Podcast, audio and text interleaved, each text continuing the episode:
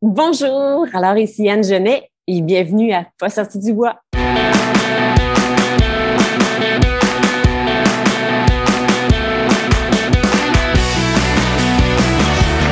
messieurs, votre gagnant du 110 Si tu commences à te sentir bien en courant un ultramarathon, fais-toi-en pas, ça va passer. Grand champion du 125 km. Tiens à remercier la belle gang de NAC qui est partenaire depuis les tout débuts du balado. Si t'es un athlète d'endurance, il faut absolument que tu essayes leurs produits. Je vous niaise pas, c'est un game changer. Les barres Ultra Énergie ont le parfait ratio de 4 grammes de glucides pour 1 gramme de protéines, mais surtout, le goût est débile. NAC, c'est des produits faits par et pour des athlètes d'endurance. Hey, depuis l'année passée, ils ont même des produits 100% vegan. Ben oui. T'as le goût d'essayer ça? Va sur le nacbar.com, choisis les produits qui t'intéressent et entre le code promo pas sorti du bois pour obtenir 15% de rabais. P-A-S-S-O-R-T-I-D-U-B-O-I-S. Merci NAC, puis je vous souhaite un bon épisode. Ouais, ben, on n'est pas sorti du bois, hein? Salut les athlètes, bienvenue à Pas sorti du bois, épisode numéro 38. Et oui, on approche le 40. là. J'ai parti ça il y a 38 semaines en me disant j'en ferai pour un par semaine. 38 semaines plus tard, force est d'admettre que j'ai échoué. J'en suis 38 en 38. Aujourd'hui, je suis en compagnie d'une auteure, d'une coureuse, d'une fille qui, qui est fascinante par son parcours. Anne Genet, bienvenue à Pas sorti du bois. Hey, allô! Merci d'être là. Ben merci de l'invitation, c'est vraiment génial. J'aime ça que tu m'invites parce que tu sais, je suis littéraire, puis on dirait qu'on laisse pas beaucoup de place, je trouve, à, aux gens qui sont plus artistiques dans le domaine de la course à pied. Puis je pense qu'on aura la chance d'en jaser, mais euh, je suis vraiment très flattée de faire partie de ton émission. Ben écoute, on s'était parlé euh, quelques fois, on avait changé quelques messages, Mhm. puis euh, moi, il y, a cet aspect-là très artistique que, que j'aime dans ton approche, dans ta philosophie de la course, puis dans ton parcours nécessairement. Mais euh, effectivement, c'est quelque chose qu'on parle moins souvent. Tu sais, moi, ça fait, euh, ben, je le disais, 38 épisodes, et que j'ai reçu des gens de, de tous les horizons. J'ai effleuré ce sujet-là parce que on se rend compte qu'il y a plein de gens qui, dans leur coffre à outils, ont un, un- un don artistique, que ce soit Mhm. l'écriture, la photo et tout ça. J'ai reçu un gars, je sais pas si tu connais, il s'appelle Johan Rock. Euh, puis Ah, ah le beau gars, hein? Ouais, oui, Ah, il hein, est c'est ça. bon, hein? Il dit-tu quelque chose, tu le connais? Donc, euh, ben, c'est ça, quand j'avais parlé avec Yohan, on avait jasé de tout cet aspect-là de l'écriture, puis comment un feed sur l'autre, puis ensuite on s'était parlé, parce que bon, je on blague, là, mais d'un coup que les gens ne le savent pas, Anne, t'es la fiancée de Johan. Donc, on a parlé un peu après, euh, toi et moi. J'ai-tu puis- un badge de plus? ben, je pense que oui. Je pense que ça marche comme ça. ouais. on avait parlé ensemble, puis Ouais. euh, j'aimais beaucoup justement cette approche-là artistique, euh, puis on aura l'occasion d'en parler. Tu travailles sur un livre en ce moment, puis j'ai l'impression que toute euh, ton expérience sportive nourrit l'artiste et l'artiste Mhm. nourrit nécessairement la coureuse. Bref, Oui. Beaucoup de choses à jaser. Mais la première question, la plus importante, qu'est-ce que tu bois, Anne? ben, ce soir, j'ai choisi une moralité. Euh, J'adore la moralité parce que euh, ben, c'est brassé par Dieu du ciel. hein. Puis c'est une microbrasserie qui était euh, tout près de l'Université de Montréal où j'allais étudiante quand j'étudiais en lettres. Puis ben moralité, ben moi j'avoue que je préfère l'immoralité. je trouve ça très drôle. C'est un une bière qui euh, s'appelle la moralité. Il y a ouais. quelque chose là-dedans. C'est un, bon choix de bière. On va leur donner. Oui, oui, c'est très drôle. On dit bonjour à la gang de Dieu du ciel. Oui, chouette. Moi, de mon côté, j'ai une Afterlife de l'Emporium, mon nouveau partenaire. Ben, je dis nouveau, mais ça fait 5-6 épisodes qu'à chaque fois, je la présente comme étant un nouveau partenaire. Mais l'Emporium, c'est une super microbrasserie à Québec. Euh, donc, aujourd'hui, c'est une TDH pillée. Je sais pas ce que TDH veut dire. Moi, par chez moi, selon ce qu'on m'a diagnostiqué, c'est euh, trouble de déficit de l'attention avec hyperactivité. Bon, mieux, juste on ça. Je sais pas si c'est un lien avec ça, mais on va voir si dans quelques minutes, tu vas me dire, Hey, là, calme-toi un peu, ta bière te rentre dedans. mais bref, cheers à toi, Anne. Hey, santé! Santé. Oui.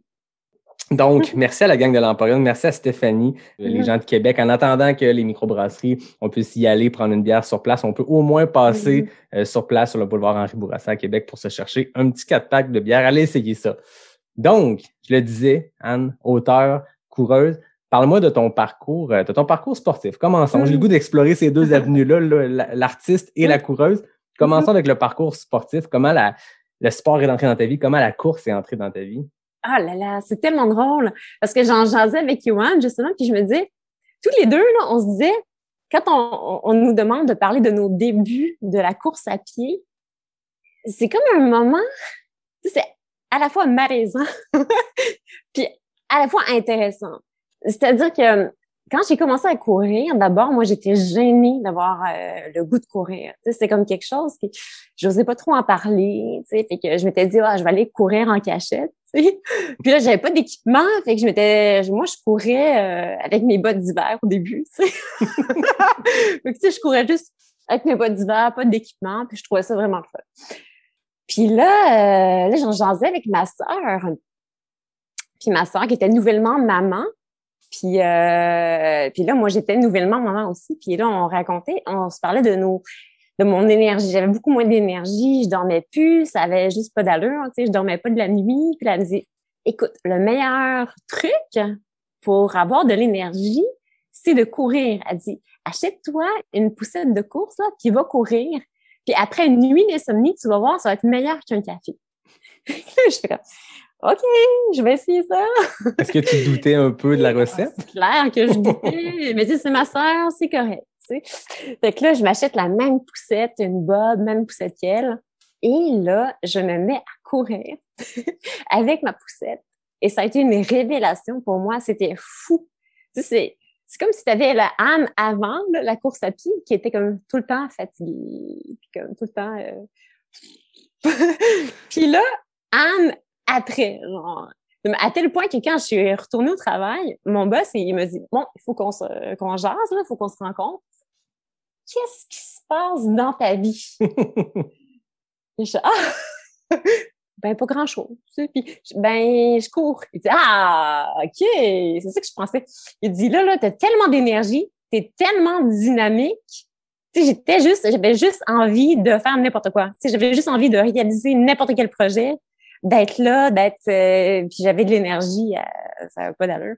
Fait que, pour moi, la course a été euh, une révélation sur plein de plans. Là. Ça, ça, a tout transformé ma vie de A à Z, de, à tel point que je me suis séparée peu de temps après, environ un an après, je me suis séparée parce que j'étais plus la même. Puis tu sais, même mon chum de l'époque, il, il me regardait puis il était comme qu'est-ce qui se passe? Puis on essayait, on essayait de s'entendre, mais ça marchait pas du tout. Là, fait il y a un avant, puis il y a un après.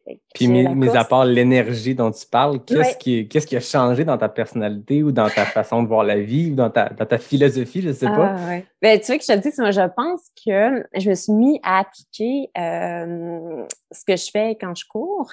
C'est-à-dire que je me suis mise à me dire que n'importe quel projet qui se présentait à moi, j'étais capable de le réaliser. Tu sais, anciennement, je me disais, j'avais peur de n'importe quoi.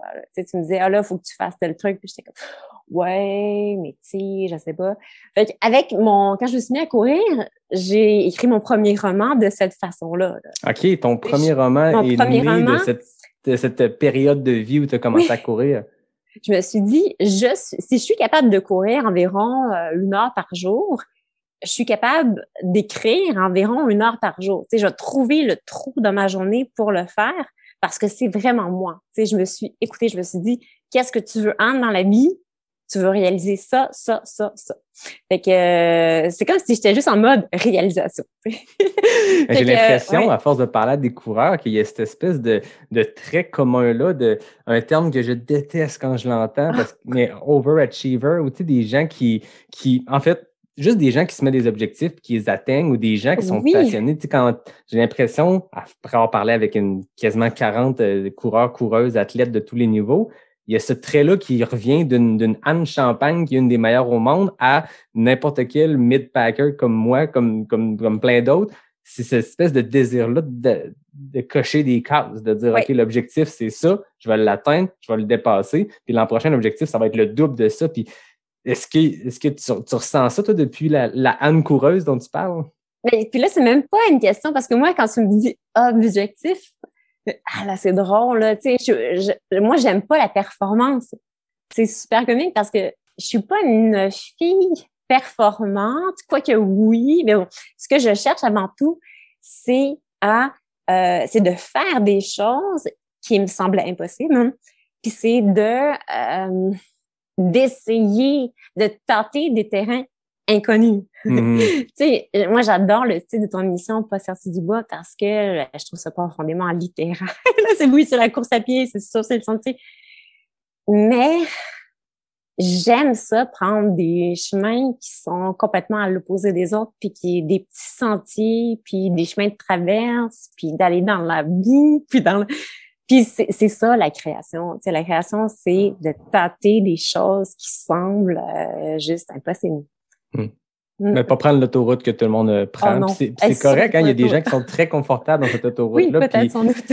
il y a une raison pourquoi ils ont mis euh, cinq voies, puis c'est en béton, puis il y a plein de monde qui Mhm. passe, mais a- puis j'ai l'impression que, que tu tu peux me le dire, euh, t'es écrivaine, t'as écrit des romans. Je pense que dans la créativité, il y a nécessairement ça. On veut pas répéter les recettes que d'autres ont fait. On veut pas, euh, on se laisse inspirer. Tu sais, moi, je suis pas auteur comme toi, mais tu sais, j'ai un parcours artistique aussi. Puis tu sais, on veut s'inspirer des gens qui nous inspirent Mm-hmm. justement, mais on veut prendre notre propre chemin dans cette direction-là. Notre propre voix. Ouais, puis j'ai l'impression que c'est pas dans les, les routes euh, empruntées que, que la réponse se trouve. C'est dans les, Ouais. c'est- ça, c'est dans les petits Ouais. chemins de terre des fois euh, inaccessibles. Puis bon, tu m'as parlé à, à des coureurs de trail, puis là je vois que oui, tu as commencé sur route, mais à un moment donné, tu bifurqué dans le trail, puis il y a ça aussi, Ouais. il y a ce fun-là d'aller dans des territoires inconnus pour euh, ne pas citer le titre de- Oui. du livre de Pat Godin, mais Salut, il y a de quoi de le fun là-dedans, les territoires ouais, inconnus. fait. Ouais. Mais euh, tu sais, là, tu parles de route puis de sentier. Mais tu sais, moi, quand j'ai commencé, euh, je savais pas du tout où je m'en allais. Puis là, je me disais, ben là, il faut que je fasse que je fasse un peu comme tout le monde. Fait que là, je me mets à suivre, à regarder c'est quoi un programme de course, tu sais. Puis, euh... fait que là, je, je regardais le programme, puis là, j'étais comme, OK, les intervalles. Hey, cool, les intervalles. Et moi, je voulais juste faire des intervalles. tu sais, sincèrement, là, j'aimais tellement ça, y aller à fond. Puis, tu sais, j'étais en pleine séparation. Fait que plus je courais vite, plus je sentais mon cœur qui battait, plus je me sentais en vie, plus je sentais que j'étais comme en train de de d'exploser genre tout ce qui était possible Puis ça me faisait tellement du bien tu sais. Fait que j'ai commencé avec la vitesse tu sais. J'ai commencé avec la vitesse puis les programmes aussi. Puis euh, c'en est devenu tu sais j'étais vraiment extrêmement rapide tu sais. Je pouvais te faire un un 5 km en moins de 20 minutes facilement. Pour moi c'était comme quelque chose de facile parce que j'étais juste comme en, train de- en train de suivre ce que c'était tu sais. Euh, mais là, je regardais les programmes, j'étais comme, ouais, mais moi, j'ai envie de courir tous les jours. J'ai envie de courir tous les jours, puis j'ai comme pas envie de suivre une recette. Puis là, après- ça, je regardais, mais là, il faut que je mange tel truc, tel truc, tel truc. Puis là, je regardais mes, les amis coureurs disaient, ouais, faut que tu tel matériel, faut que tu manges tel truc. Faut que tu... Là, c'est bien compliqué, finalement, courir. J'en ai eu à un moment, j'en ai juste eu comme mon voyage de suivre, de faire pareil comme tout le monde. C'était censé être comme ma façon d'être libre, courir. Puis finalement, c'était juste un paquet de contraintes. puis c'est là où je me suis tranquillement intéressée au sentier, puis à la course, qui est, pour moi, c'est plus lent parce que c'est c'est comme une façon de, c'est près de la marche, c'est bon, c'est c'est plus rapide, mais c'est vraiment plus méditatif d'être en sentier, de regarder ce qui se passe autour, de pas juste avoir de l'asphalte. Puis euh, c'est ça qui, qui correspond à ma façon de courir maintenant. Là. Et le cerveau travaille différemment, j'ai l'impression, en sentier. Moi, je sais que j'ai eu un parcours où j'ai été six, peut-être cinq ou six ans de course seulement bitume. Puis, à un moment donné, tu, te- tu te lasses parce que tu connais les rues autour de chez toi. Tu as bien beau te rendre loin, tu finis par tout connaître ces rues-là. Puis le mouvement est le même, puis tu te perds vite. euh, ben, il y a un aspect le fun. Moi, j'aime encore la, la- la route pour justement quand j'ai besoin de créer ou ré- régler des problèmes parce que tu peux mettre le cerveau à off puis partir sur autre chose puis pas te concentrer sur la course. Mais en sentier, c'est complètement autre chose. On tombe dans un mode où le cerveau est hyper alerte puis faut l'être tout le temps parce que du moment que tu tombes dans ta tête, que tu penses plus ou que tu réfléchis plus où tu mets les pieds, ben c'est là que tu prends une roche puis que tu prends Ouais. une barque. Là. Une racine. oui. Une racine surtout. C'est jamais dans la section la plus technique. Hein. C'est jamais sur un sentier technique qu'on se plante. C'est quand c'est après la Ah oui, section technique, la descente un peu roulante, puis là, il y a une racine. C'est Ouais. sûr qu'on se prend les pieds dedans. Bon, Ouais, c'est autre- trop bien, trop confortable. Exact. c'est comme dans la vie, il faut fuir le confort. exact. Fait que là, tu as découvert la, la, la course en sentier. Tu es dans le coin de, de Montréal, sur la rive sud de Montréal, Mhm. je pense. Comment c'était quoi tes premières expériences en sentier à, à- à la course? Oh, c'est sûr, euh, c'est drôle parce qu'il a fallu que je m'en aille de Montréal pour découvrir les sentiers. Euh, ma première expérience euh, très décevante, c'était avec Yohan. OK. Ouais, ouais, ouais. Euh, il me dit, euh, écoute, tu veux faire du sentier? Ben, allons au Mont-Saint-Anne. Oh. Et, euh, et là, j'avais, c'était la première fois que je réalisais, parce que genre, tu sais, j'allais courir au au Mont-Saint-Hilaire, j'allais courir, mais tu sais, c'était pas comme au Mont-Saint-Anne où là, je voulais courir, mais j'arrivais pas à courir parce que c'était juste comme du dénivelé à n'en plus finir, puis je savais juste pas où mettre les pieds. Puis si je voulais descendre puis dégringoler comme j'avais l'habitude de le faire, je, me plantais. J'étais comme wow, c'est euh, c'était vraiment éprouvant la première fois que je me suis lancée là-dedans, mais euh, ça.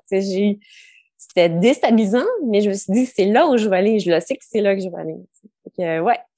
Un baptême par le feu quand même, le Mont-Saint-Anne. Oui, oui, oui, oui, incroyable. Puis je pense qu'à ce moment-là, en plus, je courais avec des espèces de vieilles espadrilles, là, tellement usées, il restait même plus, euh, plus rien. là. Il n'y avait pas de crampons, c'est sûr. C'était des zéro drop, mais tu sais, c'était comme des pneus euh, usés. A pas pas pratique dans les sentiers techniques, dans Ah, les descentes, c'est tu sais, le Mont-Saint-Anne, c'est un rien de centre de ski. hein. fait que quand t'es dans les, quand t'es dans les sections dites roulantes parce que c'est pas, pas tant accidenté, ça reste que t'as besoin d'un peu de grippe parce que c'est du foin puis tu peux, euh, tu peux dégringoler, là. sais, j'étais en suit. tu sais, je courais mon suit tout le temps parce que c'était pratique. Mais j'avais pas de... Où est-ce que je mets des gourdes là-dessus? Je sais pas. J'avais pas d'eau, rien. j'étais comme, OK. Ouais. Fait que de ces premières armes-là dans, dans, dans la vitesse, dans l'intensité, dans les 5 km Mm. sur les 20 minutes, là, on parle de, de, de pace assez extrême.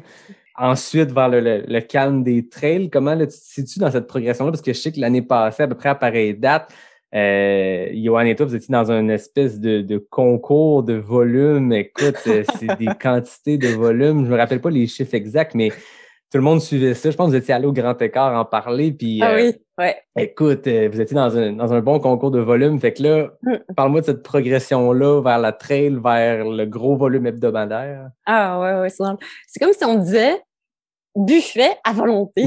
C'est quand j'ai, tu sais, quand j'ai, con- j'ai rencontré Johan, moi, je pensais que, tu sais, la course, c'était que des contraintes. Il fallait, ah, fallait au moins que je prenne congé une fois par semaine.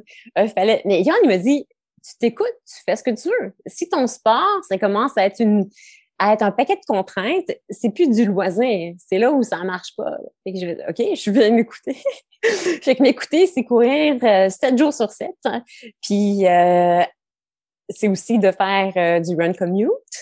Fait que euh, quand je vais courir au travail, ça va être 30 km dans la même journée, tu sais.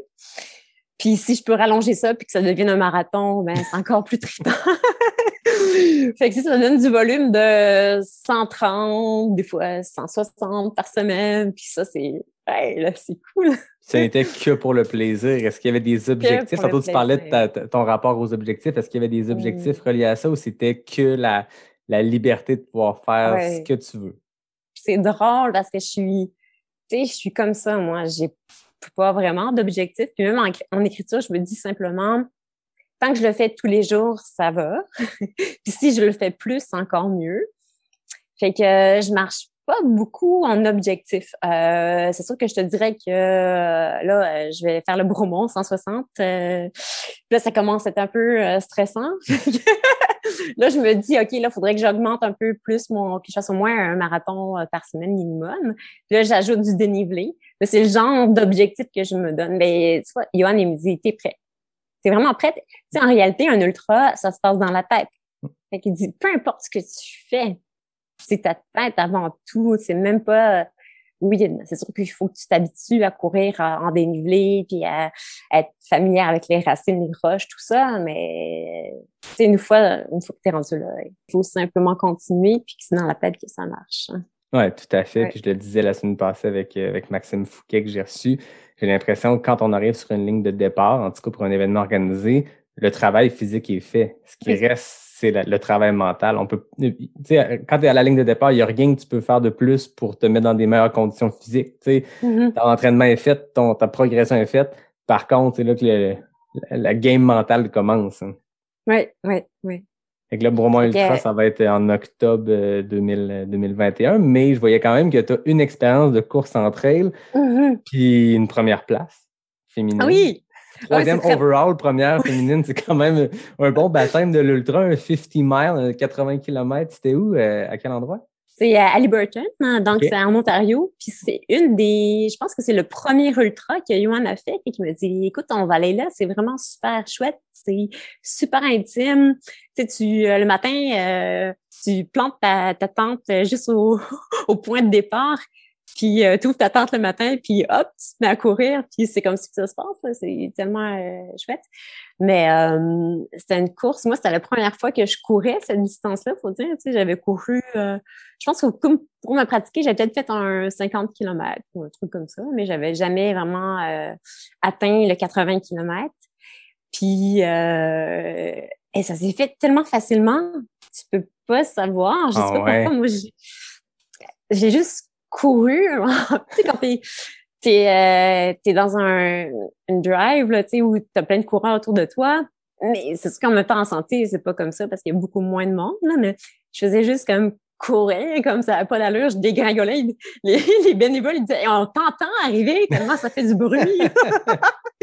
J'étais comme genre l'espèce de, de fusée, c'était vraiment le fun.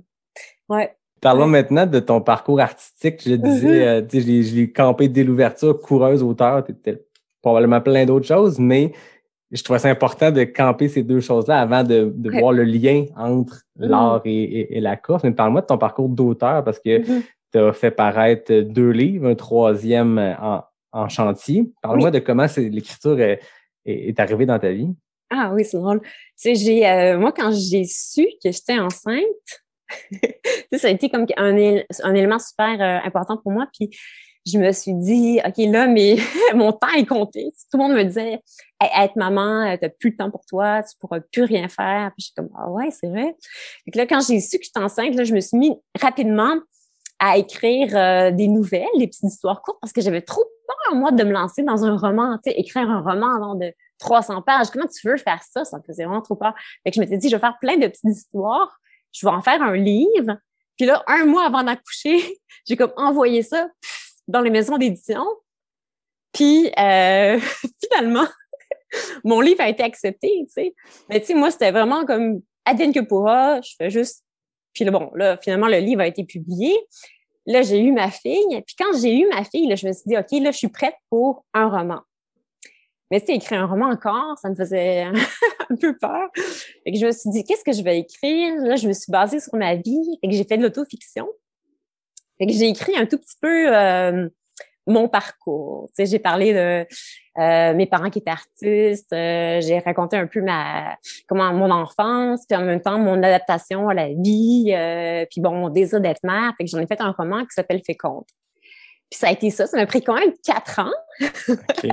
quatre ans à écrire parce que je me disais, tu sais, je l'écris tranquillement, puis je me disais, ben, je vais juste faire une heure par jour, puis parce que bon, j'avais plein d'autres choses, une heure par jour, puis une heure de course. Fait que ça, ça a fini par donner un roman, mais ça a été vraiment beaucoup de travail. Puis tu sais, je pense que mon roman, j'aurais pas pu l'écrire si euh, j'avais pas découvert la course dans ma vie. C'est vraiment étrange, mais euh, d'avoir confiance en moi, puis de me donner une discipline, c'était pas dans ma personnalité. Tu sais, je me suis dit, si tu es capable de courir puis de faire ce que tu réalises dans la course, tu es capable d'écrire aussi. Puis tu es capable de réaliser n'importe quoi. Puis c'est comme ça que j'ai avancé mon roman tranquillement, avec plein de moments de doute, bien sûr, puis avec, euh, mais tout le temps en me disant, écrire, c'est juste comme une activité sportive, tu t'installes, tu le fais, puis advienne que pourra. Puis ça a fini par faire un livre.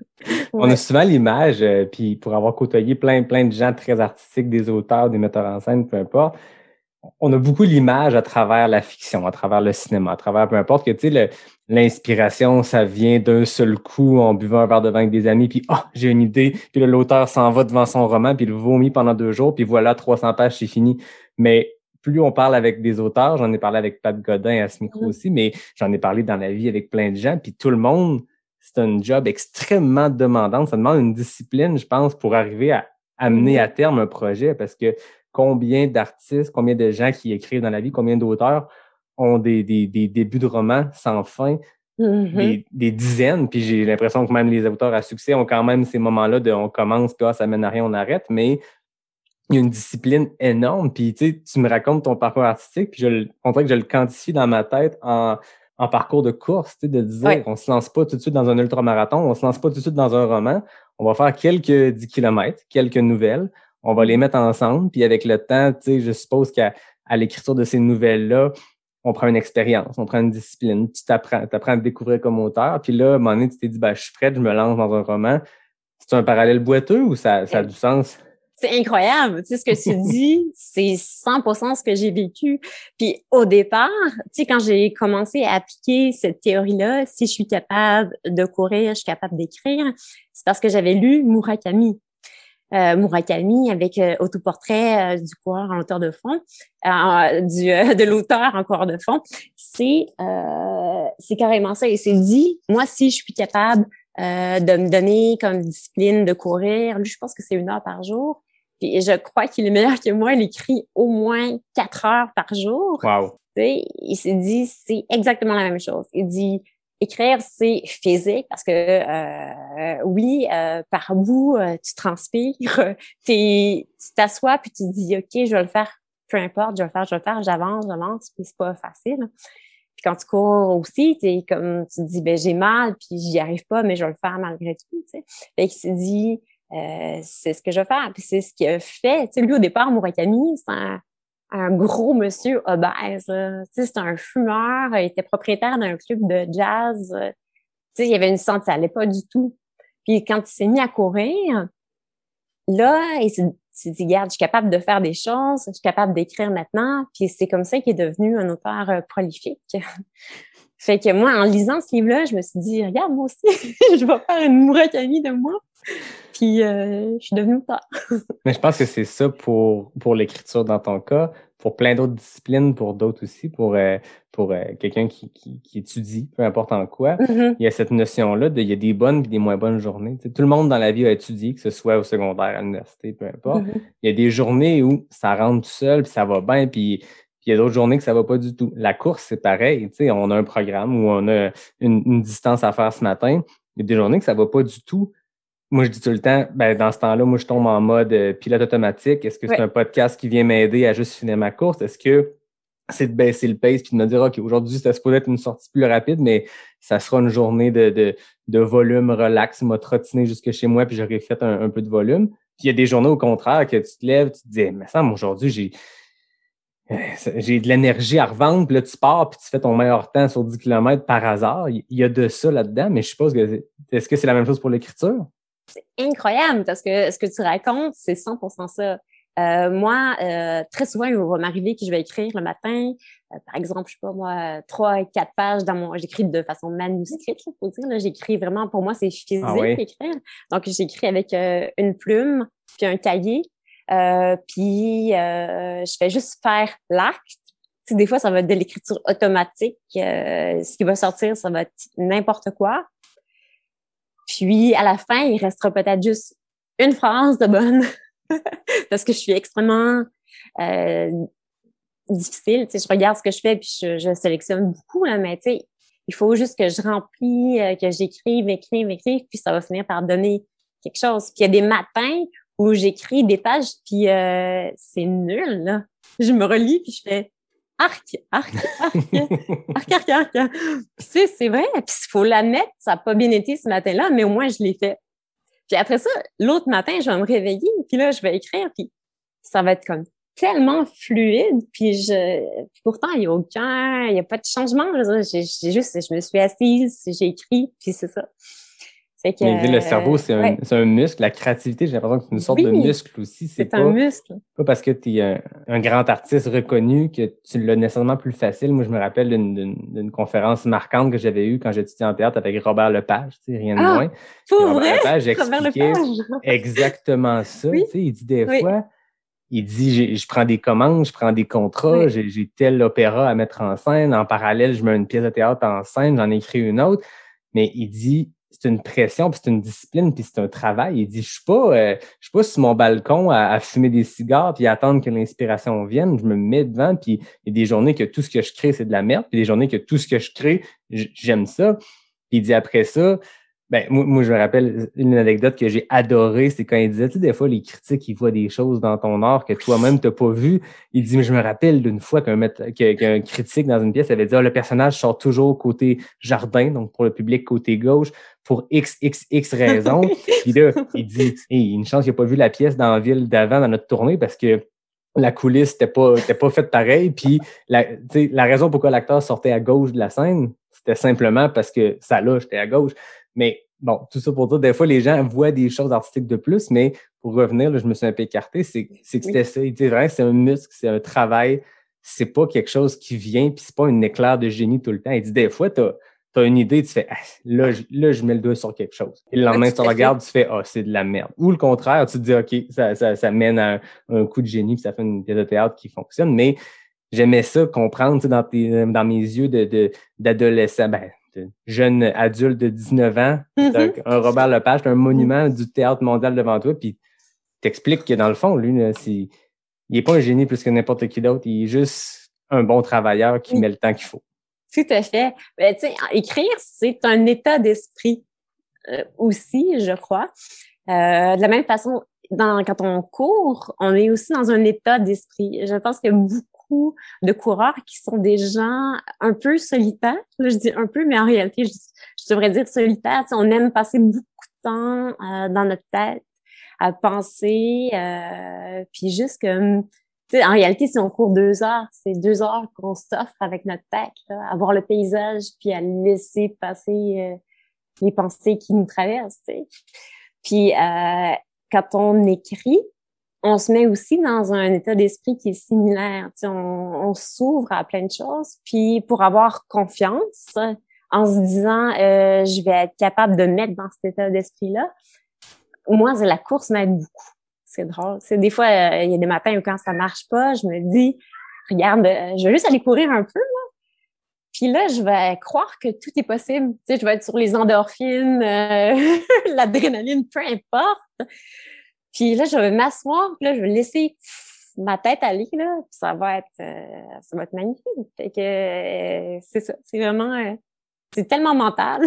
Dans le fond, fois, la course est ta, la course est ta bougie d'allumage artistique, créative. Quand, quand tu sens que le mm-hmm. moteur part pas, là, ben là, tu sors, puis ah, c'est intéressant. Tu cours, puis ben, c'est ça qui est magnifique. Je pense que, tu sais, en même temps, peu importe ce qu'on fait dans, dans nos vies, on a besoin de croire aussi que ce qu'on va faire, on va, on va le réussir. Avec. moi, j'aimerais ça que tout le monde puisse courir. J'aimerais ça que tout le monde puisse croire en lui en se disant euh, que j'y arrive, euh, je, suis capable. Euh. c'est ça. je pense que ça amène aussi une fierté parce qu'il y a un travail énorme pour avoir de petits résultats. Puis, mm-hmm. je pense qu'on est les deux sur le groupe Le Grand Écart Jason, qui est un groupe Facebook de coureurs de vraiment tous les horizons qui sont autour du, du balado de Jean-Philippe Vautier, euh, Le Grand Écart. Puis mm-hmm. moi, je trouve ça beau de voir, parce que dans mon feed Facebook, c'est des amis qui, qui, courent, qui mettent des choses. Oui. Puis, des choses qui pop de ce groupe-là, parce que c'est ça que Facebook te pousse dans ton fil d'actualité.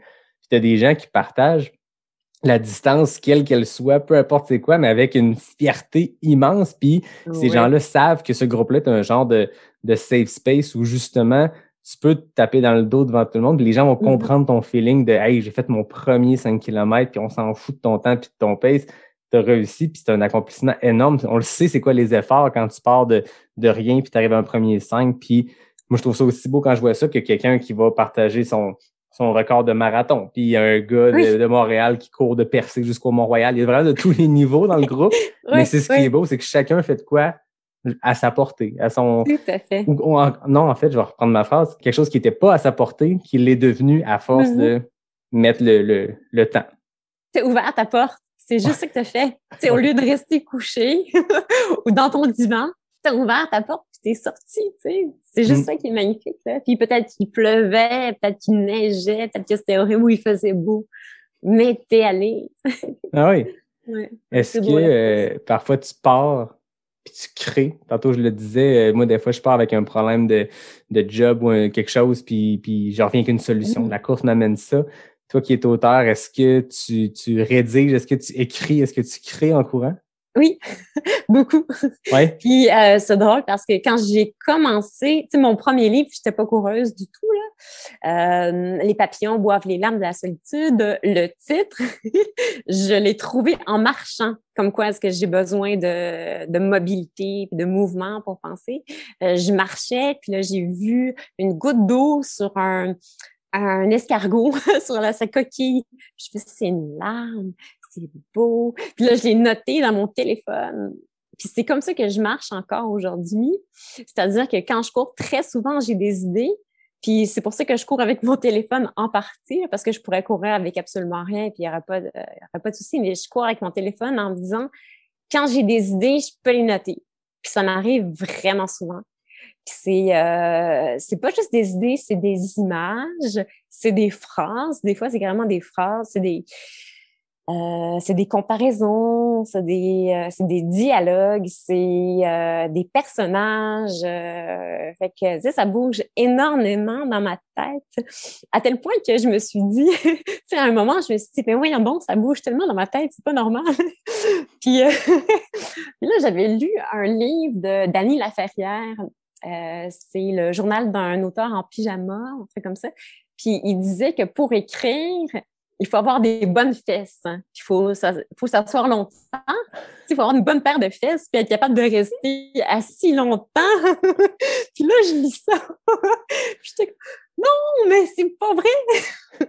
Parce que moi, mes idées, tu moi, je les ai dans l'élan. Tu pour moi, en courant, c'est un élan. c'est là où ça foisonne dans ma tête puis ça bouge. Puis là, si je peux m'asseoir après avoir couru, c'est encore mieux parce que là, je peux jeter tout ce qui s'est passé dans ma tête. Sais. Mais c'est pas vrai que tu peux être euh, cloué sur une chaise pour écrire. Je pense pas. Je pense pas qu'il faut faire de généralité comme ça. On a chacun des personnalités. Puis ben moi, ça se passe dans le mouvement. C'est comme ça.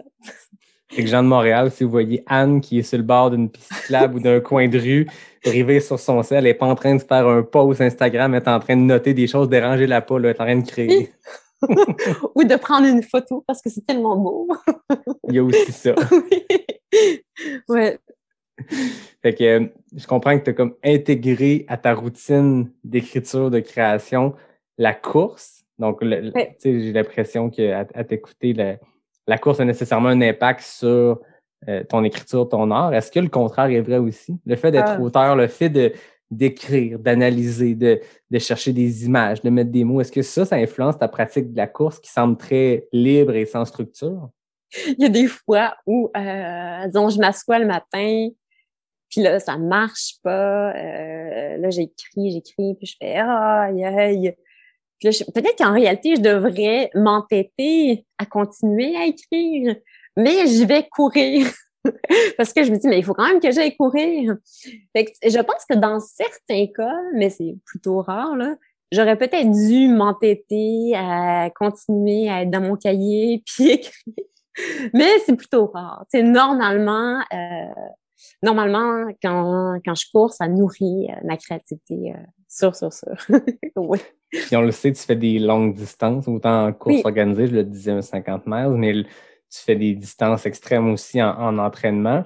Y a-t-il un point dans ta course, une durée, un nombre de kilomètres ou un moment où tu sens une espèce de changement, un état d'esprit? on le sait, quand on court longtemps, à un moment donné, le, on tombe dans des, états différents. Sens-tu ces changements-là? Puis est-ce que tu le sens dans la façon que tu réfléchis, dans la façon, dans, tes sensations en courant? Mais là, j'adore ta question parce que moi, en courant mon 80 km, euh, j'ai, euh, écoute, c'était juste 80 km. Mais je me suis mis à halluciner. C'est sûr, j'ai beaucoup d'imagination, là. Mais là, il y avait des chiens partout, tu sais, puis j'essaie de voir à quel moment j'ai commencé à halluciner. Là. Euh, c'était vers la fin de la course. Euh, c'était peut-être comme à partir du 60e kilomètre. Mais on était en forêt, il y avait beaucoup d'ombre, c'est sûr. Euh, mais là, je voyais, je, je, le sais que oui, ça joue sur mon état d'esprit euh, sur à 100%. C'est pour ça que j'ai hâte d'essayer le 160.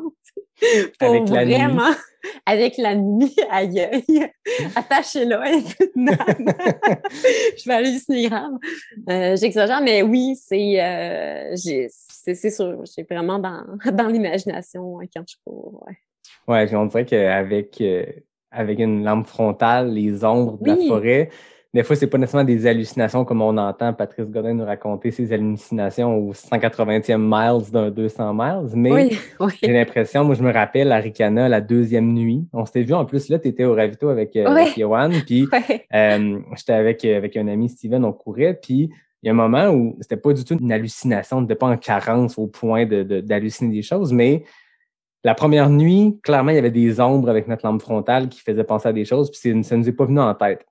18, 19 heures plus tard, soudainement, les ombres, on dirait qu'ils ils se mettent à, à je sais pas, à, à se matérialiser en quelque chose. Puis je me rappelle toujours, moi, du beluga qui sortait de la trail. Puis je le savais, j'ai pas vu un beluga littéralement Non. sauter hors de la trail, mais c'est une trail grise, brune, peu importe. Puis t'as juste une roche blanche avec un petit point noir à l'endroit où serait l'œil d'un d'un beluga. Puis moi, Arikana, le dernier deux, trois heures dans la nuit, je me rappelle que du beluga, tu sais. Puis, mais c'est notre cerveau qui nous joue des tours, c'est notre imagination qui nous joue des tours. Puis je pense que ça, ça permet ça, cette carence-là alimentaire, calorique, une carence d'énergie, ça met dans un mode, tu sais, euh, Mhm. moi, ça me fait penser le parallèle que j'essaie de tracer ici, tu sais, on, Ouais. on entend parler des auteurs euh, euh, au 18e siècle, au 19e siècle qui vivaient, qui étaient pauvres, qui étaient, euh, tu sais, qui vivaient très, très, très bohème et tout, puis qui étaient dans, dans Mhm. le besoin, puis ils disaient que c'est ce qui nourrissait leur art. Ben, tu sais, je, je me rappelle pas, je veux pas, euh, je veux pas dire n'importe quoi, mais il y a une citation d'un auteur connu qui dit qu'un bon auteur, faut qu'il ait eu faim.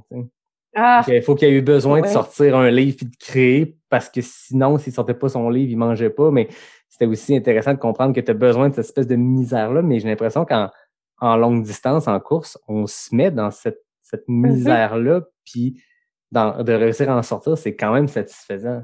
c'est tellement gratifiant. Je, je pense qu'on le fait que pour ça, pour le moment où on sort de cette douleur-là, parce que faut dire qu'il y a de la douleur aussi, il n'y a pas juste de la faim ou de la fatigue.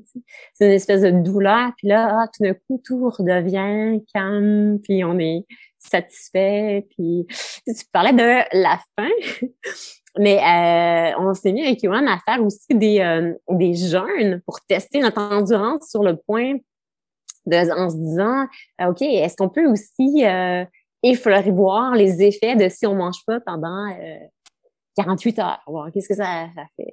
Puis euh, moi, personnellement, ça me fait une... euh, j'ai une... Quand je me mets aussi dans un état de, euh, de faim, euh, j'ai aussi une créativité qui est intéressante.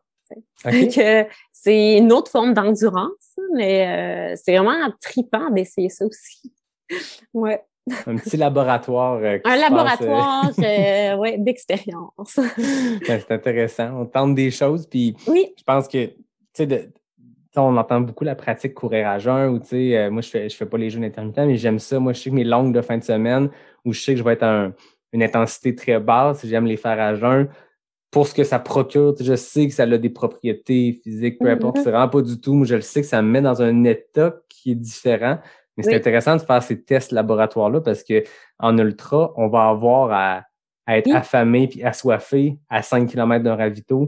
Puis tu sais que tu en as pour encore une demi-heure, 45 minutes avant de te rendre. Il faut que tu apprennes à vivre avec cette, Oui. cette faim-là ou cette soif-là. là.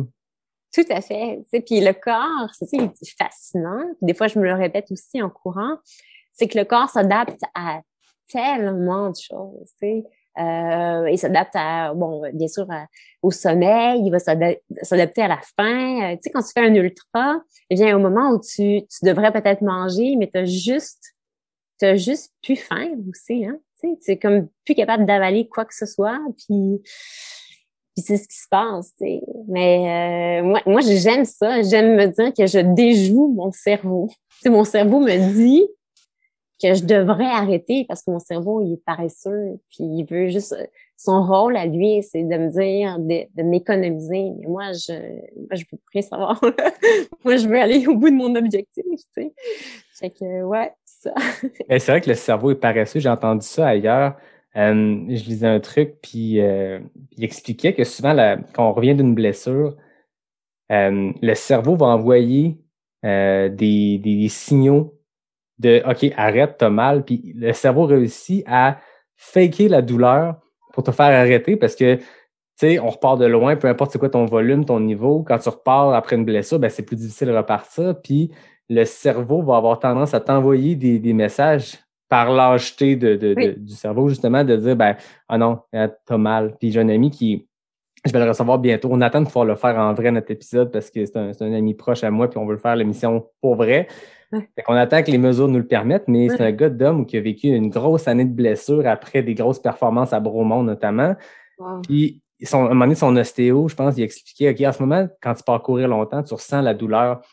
C'est ton cerveau qui essaie de te jouer des tours parce qu'il dit, je t'examine, t'as rien, t'as plus rien, mais ta douleur est Oui. un peu là de manière fantôme parce que t'as eu mal pendant 10 mois, 12 mois, 14 mois, puis là, ton cerveau te voit repartir à 4-10 du kilo sur un 21 km de fin de semaine, puis il se dit, hey, là, tu m'offres pas le coup, mon maudit. Fait qu'il te crée cette douleur-là, puis c'est intéressant de voir le cerveau est, je sais pas si c'est par lâcheté, mais quand je l'avais entendu, je pense que au micro de, de Simon-Pierre Leblanc avec Charles Castonguay, puis il expliquait exactement ça. Le cerveau est lâche. Il va t'envoyer des signaux pour qu'il arrête.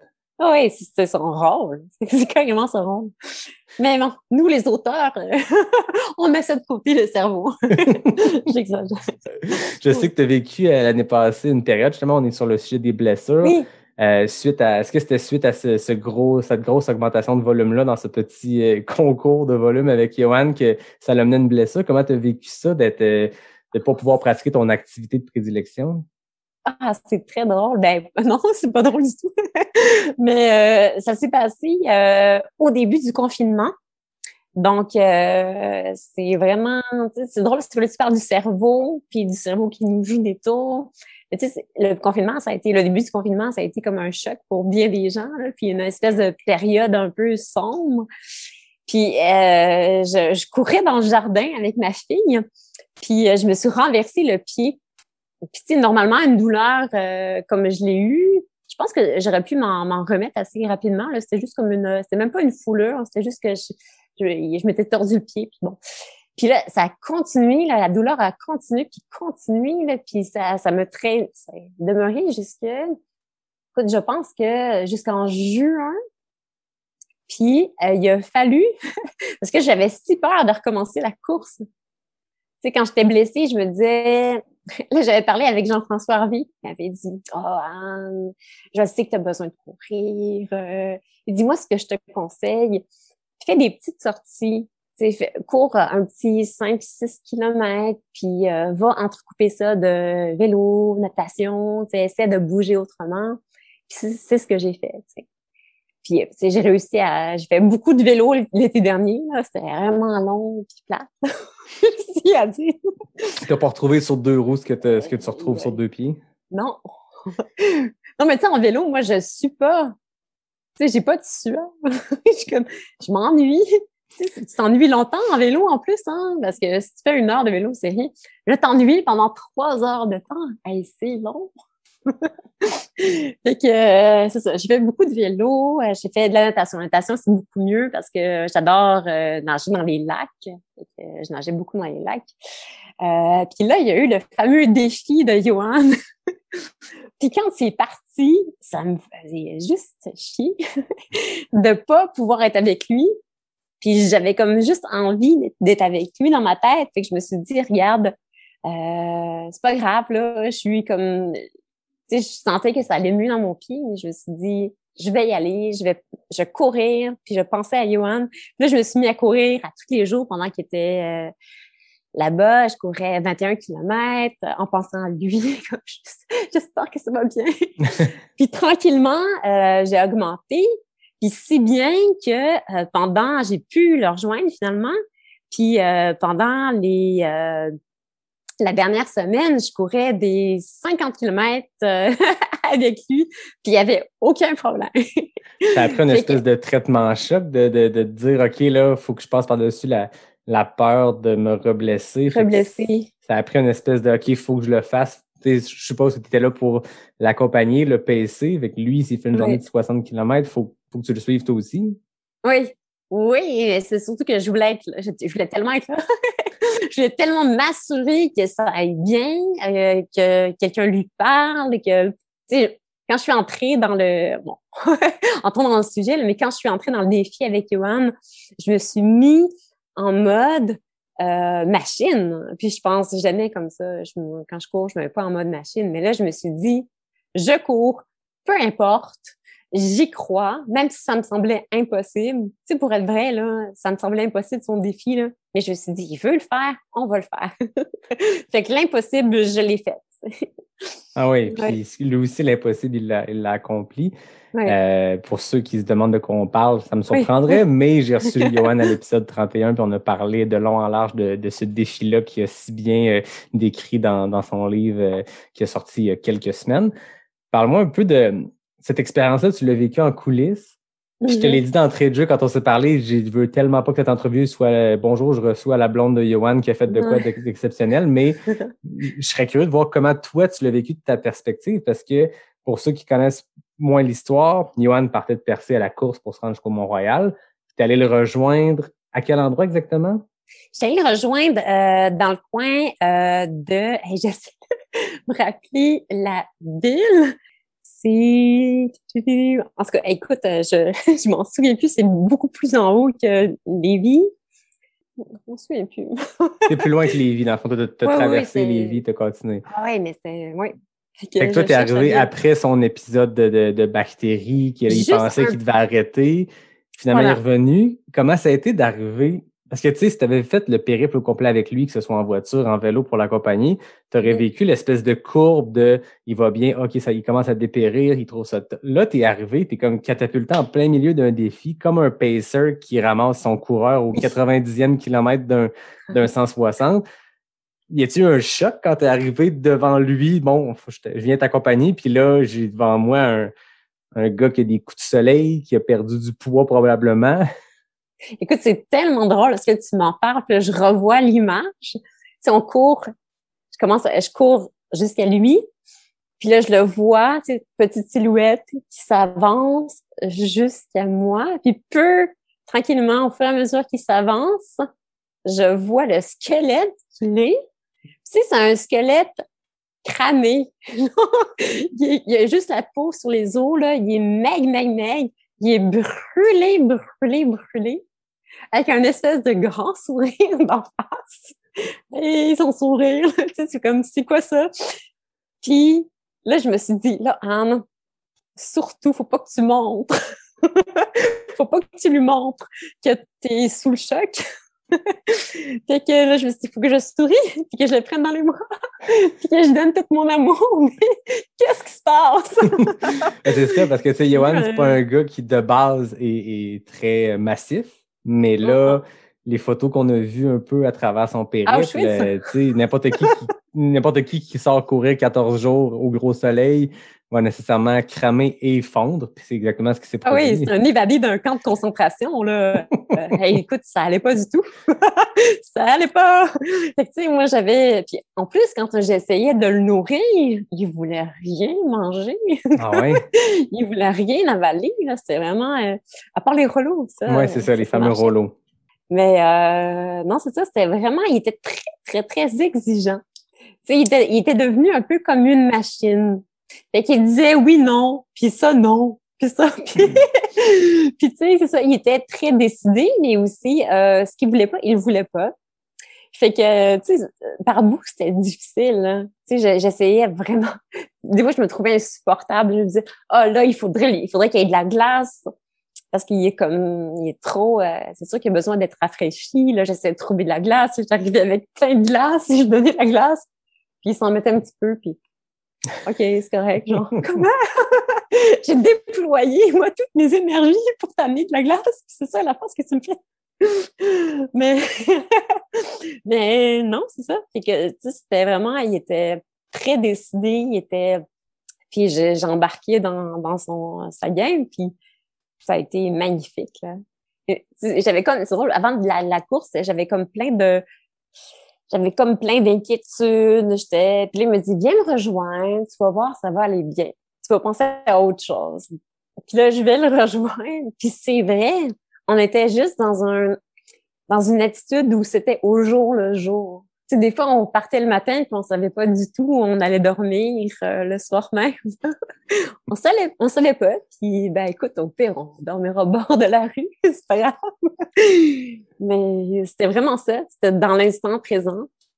Puis, c'était des rencontres incroyables. Tu sais, c'est des gens, tu sais, en temps de pandémie, c'était tellement magnifique de voir la générosité des gens, voir euh, parce que euh, il y a des gens qui arrivaient avec des euh, avec des grosses euh, glacières, avec plein, plein, plein de choses. il y a un gars, je me souviens, il est arrivé, il courait, puis il avait dans son sac à dos des popsicles.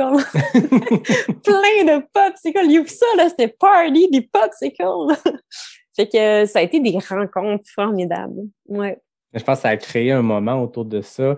Johan, de par le fait que dans la communauté de coureurs, de coureuses au Québec, il est connu, mais je pense que dans une année sans course, il y a beaucoup de gens qui s'accomplissent à travers ça, moi, moi inclus, ben, les défis individuels ou de groupe de ce genre d'athlètes-là qui se lancent dans des trucs pas possibles sont devenus notre, notre sport national. Tu sais, moi, c'était, tu me parles de l'été 2020, je me préparais pour mes courses. Je suivais Mathieu qui faisait le GR euh, en Gaspésie. Je suivais Johan qui faisait ça. Tu sais, on se on s'est comme mis à suivre les gens dans leur dans leur plan de marde, pour, euh, pour citer l'ami David Bombardier, mais dans ces plans-là un peu invraisemblables. Puis c'est devenu ça, nos lignes de départ, nos lignes d'arrivée. moi, l'année précédente, ben, quand t'es pas à une course, tu ouvres distance plus le lendemain, puis tu regardes, OK, qu'est-ce qui s'est passé, qui a gagné, qu'est-ce qui s'est passé comme péripétie. Là, on n'avait plus ça. Fait que là, comment on peut vivre à travers les accomplissements des autres, ben, chaque Yohan, il y a comme eu une espèce de, c'est devenu un mouvement pan-québécois de le gars part de Percé et rentre au Mont-Royal à la course, point. Allez l'aider si vous voulez. Oui, vous avez eu de l'aide quoi tous les jours, tout le temps? Tout le long. Il y avait tout le temps des gens qui débarquaient, tu sais, en plein, euh, en pleine route de campagne où il y avait rien, rien, rien.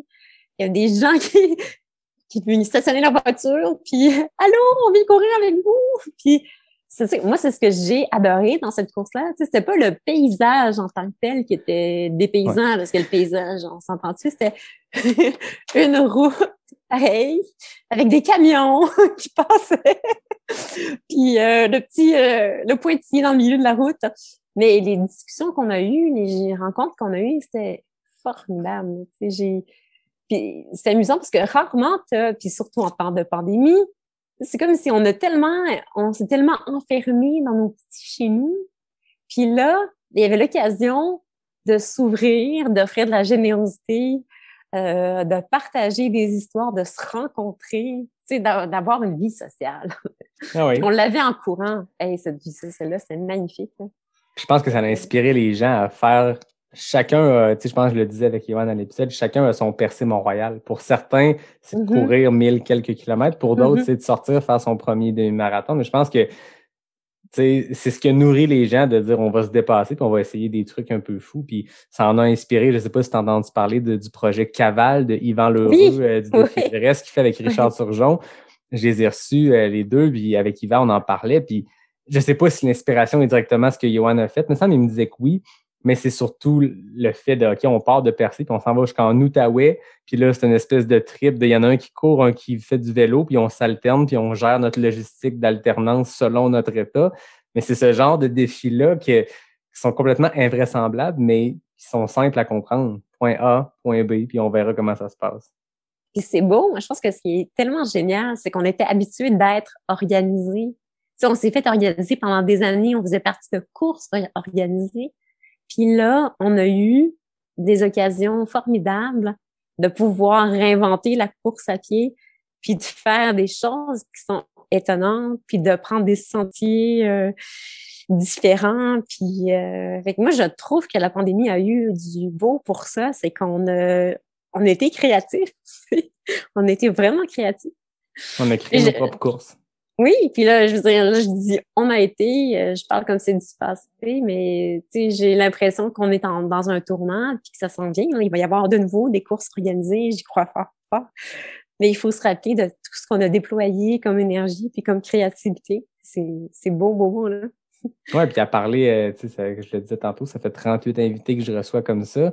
Je pense que tout le monde a trouvé sa manière de s'accomplir dans la pandémie. Puis je pense que les gens n'oublieront pas ça Mhm. Sais, il y a, il y a des gens qui vont continuer de s'inscrire à des courses parce que c'est le fun en maudit aussi, des courses organisées.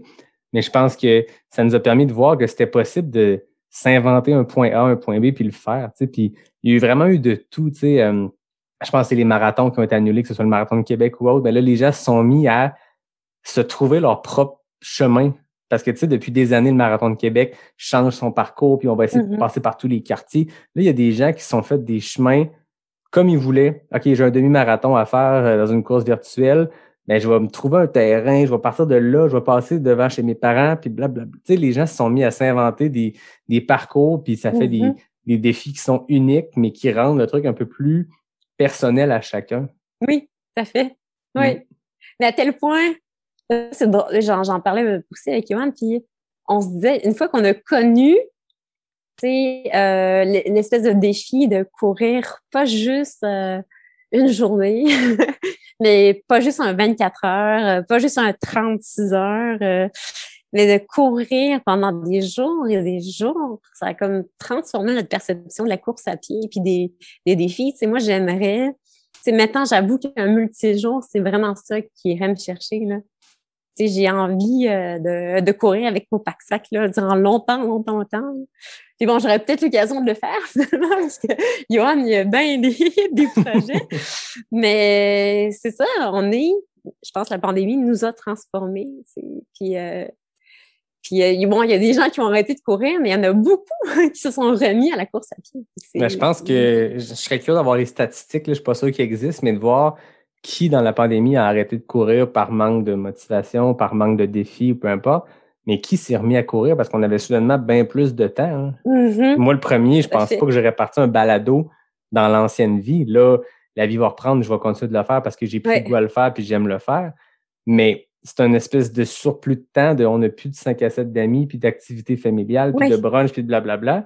On a du temps, on trouve comment s'occuper. Puis je pense qu'il y a plein de gens qui se sont mis, en tout cas, à voir les pénuries de vélo dans les magasins de vélo, puis les pénuries de Oui. ski de fond dans les magasins de ski de fond, puis Ouais. les pénuries d'espadrilles, de courses.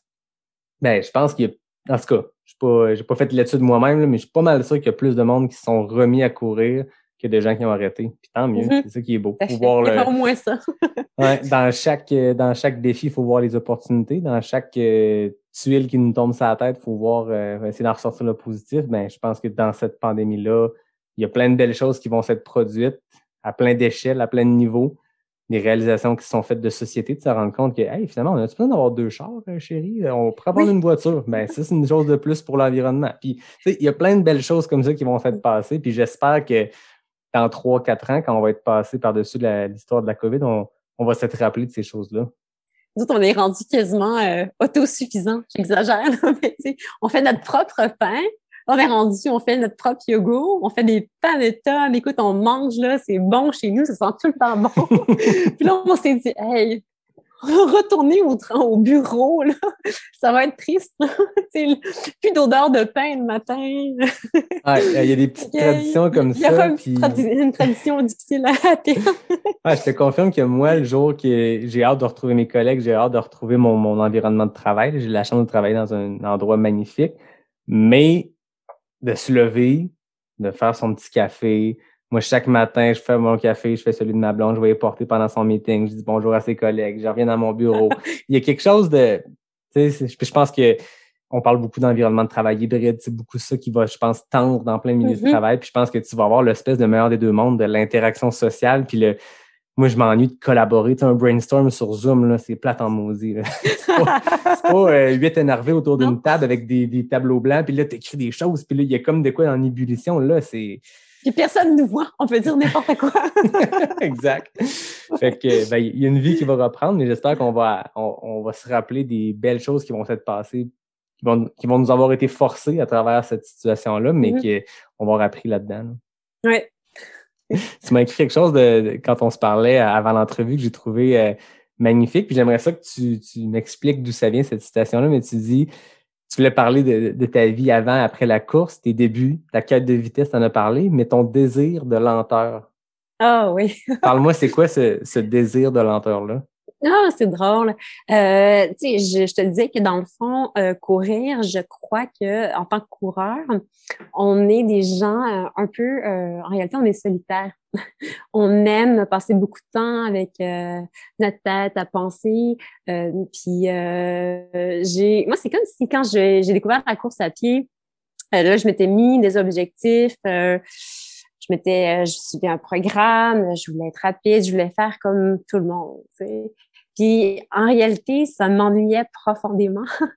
Puis quand j'ai réalisé euh, que j'avais le droit de courir comme je suis, tu sais, ben là, je me suis autorisée à être lente. Puis être lente, pour moi, c'est euh, c'est vraiment cool. C'est vraiment de de courir puis de, de prendre le temps euh, de voir ce qui m'entoure, euh, de m'arrêter euh, si je vois quelque chose de chouette, de d'être en connexion. Je sais que c'est bizarre de dire ça, mais d'être juste comme là, dans le moment présent. Puis euh, c'est d'être moi 100%. Puis quand j'ai réalisé ça, ça, ça, ça, a changé toute ma façon de courir. Courir, c'était plus euh, suivre un ordre, un programme, une, avoir une obligation, mais c'était juste d'avoir du bon temps. Puis de méditer, tu sais, à la limite, peut-être que la course à pied, c'est très, très de la méditation c'est un état d'esprit. Puis là, je me suis mis dans cet état d'esprit-là, je crois. ouais. Je pense que quand on oublie le désir de performance, puis c'est normal. Oui. Je pense que c'est correct quand on a des objectifs, des, des, des projets qui s'en viennent, des courses, des événements multijours, peu importe. Il y, a une, il y a un désir, en tout cas, il y a une nécessité plutôt de discipline parce qu'il faut faire ses intervalles ou il faut faire une sortie longue. Mais c'est le fun d'avoir ces moments-là sans objectif, s'il y a de quoi que moi je retiens de notre discussion, c'est le, pas d'objectif. Puis moi, je suis, j'ai pas de plan d'entraînement. J'ai une structure d'entraînement. J'ai par semaine, j'ai un objectif de kilomètres, un, objectif de dénivelé. Mais je me permets de aujourd'hui, ça va être une sortie avec moi puis moi dans ma tête. Je vais choisir les rues que j'aime, le boisé que j'aime, la patente que j'aime. J'aurai pas mon, mon sel qui me dit à chaque kilomètre c'est comme on pèse.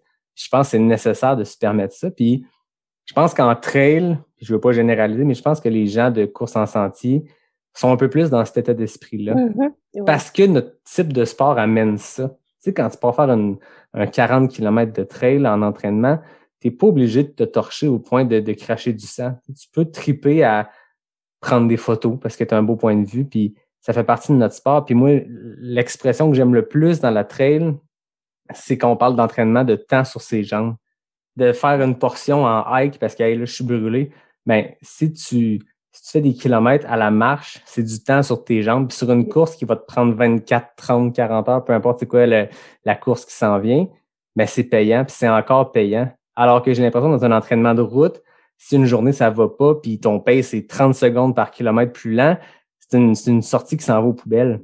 En trail, j'ai l'impression que non. Une mauvaise journée où justement le pace suit pas, on en parlait tantôt au début des mauvaises journées, mais je pense qu'elles sont encore extrêmement payantes quand tu es en train de t'entraîner pour un 100 miles, puis tu vas en avoir des mauvais moments, puis tu vas avoir à apprendre à, sortir de ces mauvais moments-là, puis te sortir de la merde. C'est drôle parce que, tu sais, on parle de plus en plus euh, de différence, mais je trouve que, la, que dans la course à pied, euh, en sentier, il y a vraiment tous les genres. il y a tous les genres de gabarits. Il y a autant de filles que de gars. Euh, il y a des des grands, des gros, des maigres. Ça va tellement chercher large. Puis c'est tellement beau aussi de voir que euh, à la fin d'une course, on va applaudir même le dernier. Tu l'as fait. Ce qui est beau, là, c'est pas d'arriver le premier, c'est de l'avoir fait. Puis le dernier qui va arriver, on peut-tu l'applaudir, tu sais? Ben, on peut le voir autrement. La course est une distance, mais la course est une durée aussi. Oui. Puis la personne qui arrive en dernier gagne la journée la plus longue sur les sentiers. La personne, je, je connais pas le cut-off par cœur de Bromo Ultra. Je pense que c'est 36 heures, par exemple. C'est lui qui finit en 35 heures, 58 minutes. Il a couru pas mal plus longtemps, puis il gagne en termes de durée ah sur le gagnant qui va avoir fait en 22 heures. ah oui, t'as fait. Lui, il l'a eu dur, longtemps. Il a eu mal longtemps. Exact. Exact. On sera peut-être ces gens-là. On verra. Moi aussi, je suis sur le Bromont 160 euh, oui, cette année. On croise les doigts que ça arrive. On croise les doigts qu'on puisse partager quelques kilomètres ensemble. Mais avoir tes résultats, d'après moi, je vais être en arrière. Là. Je vais te laisser ah non, arrête ça. là, Bruno Blanchette devrait être avec nous. Là. Non. Bruno va être ben là? Oui. Ah, c'est vraiment cool, ça! Et oui, me dit hey, inscris-moi. Là, je, là, je l'ai inscrit, mais là, il attend s'il va pouvoir. Ah oui, ça, ça serait trippant parce que. Bruno, c'est Ouais. c'est un, une icône du Québec, on va le dire comme ça. Moi, ma- mon enfance a été bercée par ses émissions, puis mon Oui. adolescence a été bercée par écouter ses vidéos niaiseux qu'il faisait sur YouTube. Oui. Mais, mais euh, c'est rendu un, un solide athlète aussi, Bruno. Ah ouais, il est bon, bon, bon. Il va nous clencher tout. Ah ouais, il est impressionnant, Bruno. Je là. sais pas s'il va faire des jokes encore euh, au 120e kilomètre. S'il Ah, va, moi- avoir encore de l'humour. tu sais, ce gars-là, Il va à jeun, tu sais, full énergie, pas en carence de rien, il est déjà extrêmement drôle. J'ai comme Oui. le feeling que ce gars-là, en, en carence, après 24 heures d'un sentier, il doit être assez hilarant. Ah, D'après moi, on va s'amuser. Mais avant de passer à mes, mes traditionnelles questions éclairs de la fin, je tenais quand même à, à parler parce qu'on a, on a nommé rapidement tes, tes deux livres qui sont parus, mais j'aimerais aussi qu'on Mhm. parle de celui qui s'en vient. Donc, Oui, les deux qui existent, ben, qui sont déjà disponibles, Les papillons boivent les larmes de la solitude, paru en 2018 chez l'Instant même, et Féconde, paru en 2019 chez le Oui. MEAC. Donc, je tenais à le dire parce que on en a parlé. oui. Pour les gens qui s'intéressent, voilà, voilà, vous avez les noms. Celui qui s'en vient, parle-moi un peu de, de ce qui est en cours d'écriture, ce que tu peux dire Oui, oui, à oui. travers ton processus créatif. Oui, oui, oui. Écoute, c'est drôle parce que c'est la première fois que je fais ça. C'est-à-dire, j'ai commencé par écrire tout un livre. Puis, euh, j'ai passé euh, plus de six mois à le faire. Là, je le, re- je le lis. Une fois qu'il est terminé, je fais comme Arc, c'est pas bon! fait que je l'ai. j'ai jeté mon livre, puis j'en ai fait un autre. Complètement euh, from complètement scratch? un autre. OK. Puis, euh, ouais, oui, oui, oui, c'était pas assez bon. J'ai j'ai recommencé complètement. Puis j'ai jamais ça. Normalement, c'est comme. Et puis, euh, ça parle de la course à pied, mais pas que de la course à pied. Tu sais, j'avais envie de, de bifurquer un peu de ce qu'on entend euh, beaucoup. Puis j'avais besoin de parler du couple. puis aussi euh, de la vieillesse. Mais tu sais, la vieillesse, entre guillemets, là, j'ai, euh, je m'intéresse beaucoup à, au quinquagénaire. fait que je me suis dit, je vais planter ça avec euh, l'histoire d'un couple euh, quinquagénaire. Puis euh, c'est l'histoire du- d'un gars qui prend sa retraite euh, il a autour de 60 ans. Puis euh, il s'ennuie, fait qu'il décide d'écrire. Hein, il peut pas écrire sur sa vie, sa vie est trop plate. fait qu'il se met à espionner sa femme. Puis là, il observe sa femme. Puis bon, elle est en pleine ménopause, ça va pas. Elle se met à la course à pied. Puis quand elle court, elle se met à courir, elle change. Puis elle change physiquement, mais elle change aussi mentalement. Puis là, elle devient là, une femme complètement différente et, et fatigante. euh, puis là, il, lui, de son côté, il commence à péter les plombs. Il accepte pas de voir sa femme se transformer. Fait que là, il dégénère complètement. fait qu'il sombre euh, dans l'alcool, la cigarette. euh, Fait que c'est la déchéance totale. Puis, bien sûr, il va essayer de se venger. Fait que, euh, essaie d'embarquer sa femme dans sa déchéance. Fait que c'est un, un roman trash. Mais euh, je me suis vraiment beaucoup amusée. Puis je me suis posé des questions sur est-ce que ça se peut qu'à 50 ans, on puisse re renaître? Est-ce qu'on peut euh, connaître une nouvelle jeunesse à 50 ans? Puis je le pense. Je le pense sincèrement. Je regarde euh, les gens autour de moi, puis je pense qu'il n'y a pas d'âge pour euh, retrouver la forme puis la santé. Puis je trouve qu'on parle peut-être trop souvent des jeunes athlètes. Puis j'avais besoin de parler des athlètes qui ont un peu plus de... Tu sais, je pense que quand on a 50 ans, on est à mi-chemin, puis on se pose plein de questions. Il y en a qui décident de se laisser complètement aller, puis comme, OK, je suis vieux, puis c'est ça. Mais il y en a d'autres qui se disent, regarde, moi, je vais me prendre en main, puis je vais changer, puis je vais... Puis j'avais le goût de parler de ça.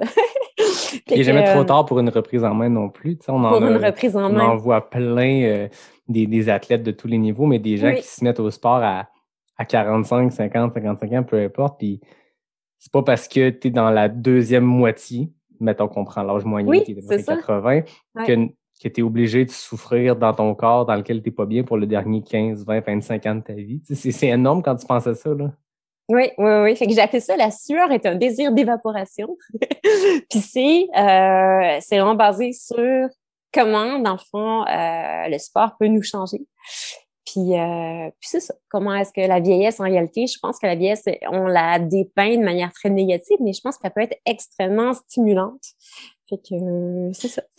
Ben, c'est super intéressant. Très hâte, euh, très hâte de, de voir ça paraître. En est où dans le processus euh, d'écriture? Ah là, c'est super chouette, ça avance euh, super bien.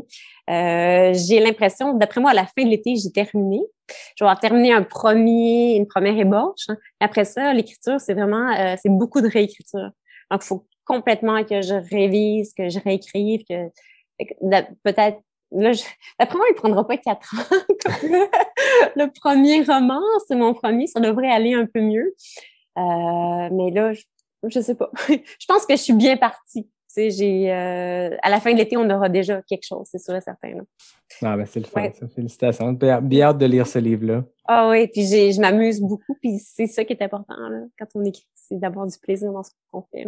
Là. Voilà. À l'écriture comme à la course. Oui, voilà. Hey, mais écoute, on peut finir sur ces belles paroles. Je pense que Oui. tu, tu cammes bien euh, ton histoire, tu racontes bien ton, ton processus. puis Je trouve ça super intéressant. C'est, on est parti champ gauche sur des sujets que j'avais pas encore abordés. Puis je trouve ça le fun en rendu un épisode de 38 de- d'être capable d'aller dans des zones nouvelles. Puis euh, c'est, c'est pour ça que je fais ça, c'est pour rencontrer des gens inspirants, puis de d'en jaser, puis de partager ces, ces beaux apprentissages là. Oh, merci l'opportunité, c'est formidable. Ouais, puis je suis sûre qu'il y en a plein, plein d'autres là, qui ont euh, d'autres façons de penser la course à pied, c'est sûr. Ben oui, ben oui, exactement. Je suis certain que quand je vais être rendu à l'épisode de 88, je vais encore être chamboulé par une rencontre de me dire Oh my God, j'avais ça fait 88 épisodes que je fais, j'avais pas encore mis le doigt sur ça. Fait que c'est c'est aussi plaisant pour ceux qui, qui, qui m'écoutent parce que à chaque semaine, je suis, je suis chanceux. Moi, je lance un épisode puis je reçois du feedback. Tu sais, c'est, c'est, très direct dans les gens. Moi, je vois qu'après quelques heures en ligne, j'ai des gens qui écoutent, qui m'écrivent et tout. Fait que je trouve ça super le fun d'avoir du feedback puis de les gens qui participent aussi à mon balado ben, m'écrivent Hey, j'ai reçu plein de commentaires, c'était vraiment intéressant. Fait que je pense que ça marque les gens. Chacun y retrouve un peu ce qu'il veut. Mais Ouais. euh, moi, j'ai la plus belle job au monde, c'est facile, ma job. Ah, C'est plus dur, hein? On s'entend, c'est pas un gang-pain, c'est un- une passion, ouais. mais j'ai beaucoup de plaisir à le faire. Fait que, ben, merci beaucoup de ton temps, Anne. Comme d'habitude, j'ai mes questions éclairs. J'espère que tu es prête. Là, on change Ah le oui. mood complètement. 10 questions A ou B, donc deux éléments qui s'opposent, qu'il faut répondre le plus rapidement possible. Je rappelle que Johan, quand il était passé, il avait fait un top 5. Je pense qu'il avait égalé la marque de Patrice Godin, puis il était à égalité en cinquième Oh place de tous les temps. Donc, c'est une bonne performance, mais les femmes performent vraiment mieux dans mes questions éclairs NAC que les hommes jusqu'à maintenant. Le record est appartient, le record appartient à Marianne Hogan depuis, je dirais, une dizaine d'épisodes. Donc, euh, elle a fait exactement 10 épisodes en 21 secondes. Donc, tu me dis quand tu es prête, on se lance dans ces 10 questions pour te répondre le plus rapidement possible. Je suis prête. Route ou trail? Trail, hein. Courir à moins 30 ou à plus 30? plus 30 ans. Veste hydratation ou gourde à main? Gourde à main. Monter ou descendre la montagne? Descendre. Questionnaire poudre saveur vanille ou chocolat? Chocolat. Bière ou vin? Bière. Courir seul ou en couple? En coupe. Crampe gastrique ou musculaire? Musculaire. Facebook ou Instagram? Instagram. Courir ou écrire? Mmh. Écrire.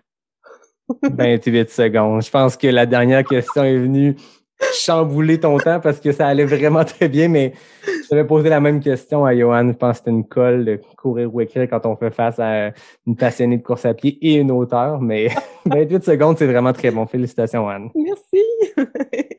On s'est amusé. Ben oui, exactement. Merci beaucoup euh, de ton temps. C'était vraiment un bonheur de, de te recevoir à Pas sorti du bois. Merci. Donc, comme d'habitude, moi, je remercie David Hébert qui signe le design graphique du podcast. Je remercie Fred Desroches qui signe le thème musical. Et je termine en te remerciant, toi, Anne. Ça a été vraiment une belle discussion. Je suis certain qu'il y a des gens qui vont, qui vont m'écrire pour me dire OK, c'est mon nouvel épisode préféré. Go, go, go. Donc, euh, merci, Anne. Merci tout le monde. Et je vous dis à bientôt pour un prochain épisode de Pas sorti du bois, le podcast 100% trail.